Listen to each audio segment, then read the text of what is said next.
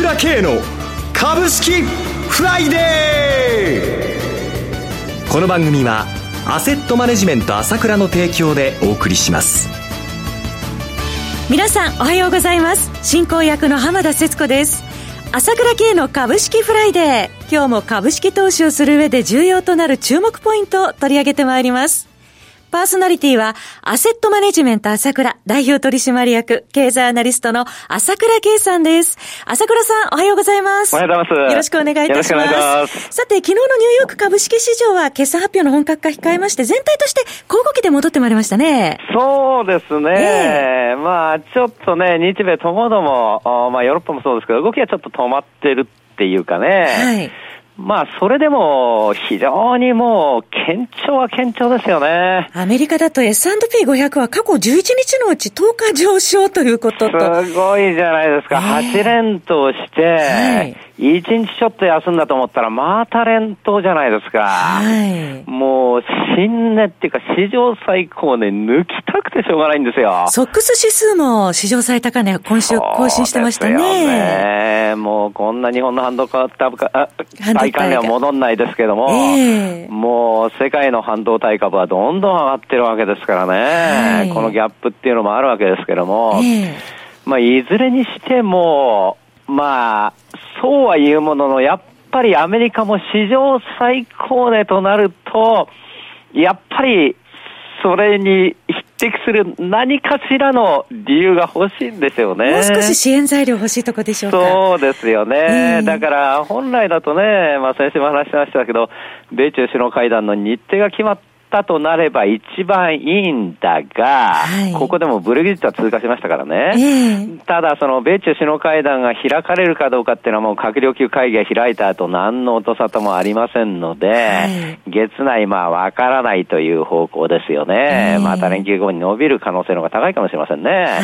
い、一方で、もう一つ支援材料になるとすれば、決算発表ですよね。これから本格化してきます本格化してきますから、はいもう流れとしては史上最高値を取る流れなので、はい何かしら理由付けがあるわけです。あればいいんです。そうすればそれをきっかけに史上最高値が来ましたよということになると思いますよね。株には追い風になりそうですけどね。その通りですよね。はい。さて、朝倉さん、YouTube の朝倉系チャンネルですけれども、続々とチャンネル登録者数が増えておりまして、もう8000人がいよいよ視野に入ってまいりました。本当に今、朝倉さん、YouTuber としても大注目されていらっしゃいますよね。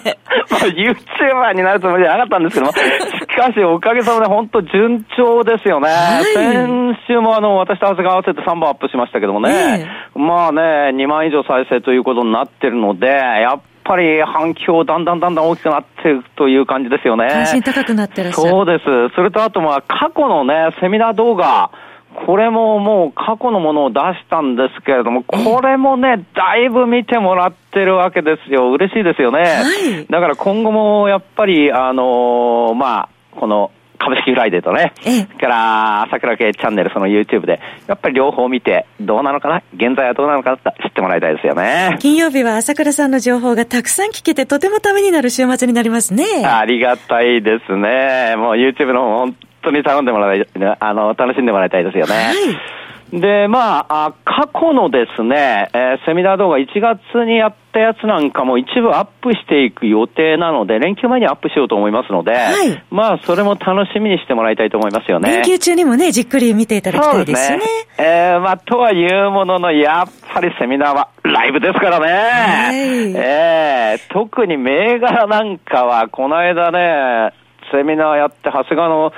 言った銘柄が月曜からストップ高、ストップ高っていう風になってしまったので、はい、やっぱりライブは違いますね。私自体も、やっぱり過去のものって言っても、その時じゃなきゃもう出せないものっていうか、旬のもの。ありますので、えー、やっぱりそれとともに、エネルギーが違いますからね、画像で見るのと、私ももう言うときはガンガン言いますから、より熱いですもんね。えー、入り方が違うと思うんですよね。はい、えーで、来月に関しては東京だけでなく、大阪でもセミナー開始、あの、開催しますんで、はい、本当にこのセミナー動画見て、えー、まあ、あその生で見たいなと思った方、そうじゃなくても、えー、来てもらいたいと思いますよね。あと、銘柄も、その時だけの銘柄、長谷川の旬な銘柄もありますから、それも期待して、えー、もらいたいですよね。それで、ちょうど大阪限定なんですけれども、今月中の申し込みってことで2000円早割りで、は割引ですね。特内地に申し込んでもらいたいですね。はい。5月朝倉セミナーは、朝倉さんの情報発信者ですね。経済情報発信者の ASK1 のホームページからお申し込みください。開催日時場所ですが、5月18日土曜日が東京大手町、5月25日の土曜日が大阪梅田にて、両日とも午後1時30分から午後5時までとなっております。参加料金は1万3000円ですが、今お話がありました大阪セミナーのみ4月中にお申し込みいただきますと2000円割引の1万1000円となります。なお、セミナーでは取扱い商品の寛容する場合があります。それでは CM を挟んで朝倉さんに詳しくお話を伺ってまいります。鋭い分析力で注目を集める経済予測のプロ、朝倉慶。日々のマーケット情勢や株式情報、個別銘柄の解説を、朝倉本人が平日16時、メールでおよそ7分の音声を無料で配信中。株の判断に迷ったら朝倉慶。詳しくは、アセットマネジメント朝倉のウェブサイトへ。本日の市況解説無料メールマガジンにご登録ください。アセットマネジメント朝倉は、証券取引、金銭有価証券の予託、貸付行為は行っておりません。また、情報提供する金融商品のお取引では、相場変動などにより損失を生じる恐れがあります。取引説明書、契約締結前交付書面などを十分にお読みいただき、ご理解の上お取引ください。金融商品仲介業者登録、関東財務局長金中第605号。さて、ここからは日本株についても伺っていきたいと思いますが、今日はマイナー S q を控えていて、えー、日本市場、朝倉さん、連日の薄商いが続いているところですね。これはやっぱりちょっとしょうがないかもしれませんね。昨日やっと2兆円できましたけども、はい。まあ、どうしても連休前、ポジションを取りたくないということ、それからやっぱりニューヨークの方もね、アメリカの方もそうやってちょっとあの史上最高値取る手前で少し、えー、踊りが的に揉み合ってるっていうところでね、えー、えー、やっぱりちょっと投資家の手が引っ込んでしまうところですよね。特に今週5番見てますと値幅が小さいですね。いや、昨日は1日100円をかかったし、午後なんか私も指揮放送しますけど、いつも、ね、言ってるんですよ。今日は35円しか動きませんでしたとか、えー、40円でしたとか、20円とか。そんなのばっかりですからね。はい非常にやっぱりこう、気持ちはわかりますね。連休前にポジション取りたくないんだって。これ個人投資家だけじゃなくて、はい、機関投資家も含めて日本の全般的な投資家がそういう動向になっているということなわけですよね。えー、えー、ただ、朝倉さん、あの、海外勢ですが、先週買い越しに転じてますよね。すごいですね。先週のこの放送で言いましたけども、はい、まああ、多分買ってると思います。買い越しになってると思いますというふうにお話ししましたけど、はい、蓋開けてみて、私びっくりしましたよ。6200億買ってるじゃないですか。はい。1週間で6200億です、先週の回。これって1年5ヶ月ぶりの大きさですよね。こんなに買うことないですよ。えー、リーマン前も言ったけど、リーマンショックの時だって、1ヶ月で1兆円売ってれば相当なんだから、はい、売り買いであればね。だから一方、ここにぶつけたのが個人ですよ。5500億売ってんだから。結構な規模ですね。まじいですよ。で、外国人もですね、はいこれ、まあ、その10週ぶりに買い越しになったっていうわけなんですけれども、えー、そうするとその前はずっと買ってたのかと思うかもしれないけど、違うんですよ。ずっと売ってるんですよ。えー、まあ、その1月の第4週に1200億買っただけで、はい、あとはずっと売り越しですから。10月、昨年の10月に新値取った時は買い越しになってましたけど、10月2日の時ですね。ずっと売り越しということで、売るのが向上化してたわけですよね。えー、まあ4月っていうのは18年間買い越してるんだけれども、はいそれでもやはり、えー、まあ先週話しましたけど、中国の PMI、えー、良くなったっていうことで、完全に良くなるというのではないにしてもですね。この改善やっぱ大きいですか？そうです。やっぱりちょっとある程度節目が変わってきたなということで、はい、それで世界を見渡して、やっぱり日本株出遅れてると買おうということになったわけですよ。この変化は本来はものすごい大きな変化なんだけれども、まあ、日経平均では500円は上が上がりましたけれども、はい、やっぱりそれに追随する国内税っていうのが皆無なんですね。ほぼ皆無と言っていいと思います。むしろ、ちょうど良かったと。連休前に自分たちはポジションを落としておきたかったので、しめしめ上がってきた、売っておこうということで、個人投資家はじめ、すざまじい売りになって、だから値段で見るとあまりちょっと上がっただけなんだだけども、えー、その内容のコントラストは激しいわけですよ。大量の売りが出たということなんですね。しかもびっくり、これもしましたけど、信用山の減り方。今どのくらいなんでしょう？今2兆1600億なんですけれども、はい、昨年は3兆6000億超えてたんだから、昨年から1年から1年見ただけで4割減ってんだけども、しかも1週間で先週1800億減ったで8%減っちゃったんですけども、えーこんなに減ったのは昨年の12月のあの時以来ですよね。暴落した時あの時。12月末ですね。そうです。っていうことは、ちょうどまあ、信用取引6ヶ月ですから、10月の高値の6ヶ月期日っていうのはあったとは思うんですけれども、はい、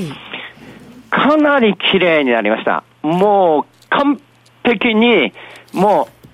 離陸体制は十分ということで、個人投資家はキャッシュ十分でいつでも出動 OK なんだけれども、ちょっと連休があるから買わないよと、機関投資家も同じような状態だと思いますよね。はい、これじゃあ私も連休前どうなる、連休後どうなるかなってことは懸念してましたけども、下げる可能性は非常に少なくなって、ものすごく上げてくる可能性の方が高まってきたですよね。もっとも、えー、この4月の S q はまあ無事通過して、はい、5月も始まるとすぐ S q になるので、えー、波乱含みなんで、ことによったらまた売り仕掛けやられるかなっていうふうに思ってたんだけども、はい、売り仕掛け、ヘッジファンド利口ですからね、えー、売り仕掛けする場合は、売りがまたそれに追随して増えていかなければ、効果が出ないわけよ。だから12月みたいに信用残がある程度あれば、雪崩のように売るんだけれども、だけども、追随するものがありませんわね、これじゃ。えー、あの、売り仕掛けしたって追随する売りがないから、これじゃ売り仕掛けしてもしょうがないですね。やりませんね、売り仕掛けは5月は。えー、となると、やはり、こう、売り、売りすぎたっていう反動がね、これからその出てくるというのが連休明けになるんじゃないかなという感じではあるんだが、連休前はやっぱり買えないっていうのは、これはしょうがないんで、えー、この流れっていうのは続くですよね。だから、ここの直近見ても、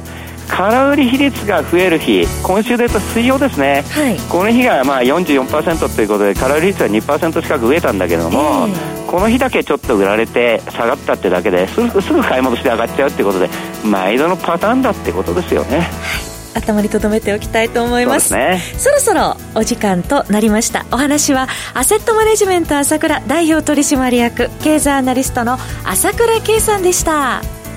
私朝倉慶が代表を務めますアセットマネジメント朝倉では SBI 証券楽天証券証券ジャパンウェルスナビの口座開設業務を行っております。私のホームページから口座開設をしていただくと週2回無料で銘柄情報を提供するサービスがあります。ぜひご利用ください。それでは今日は週末金曜日頑張っていきましょう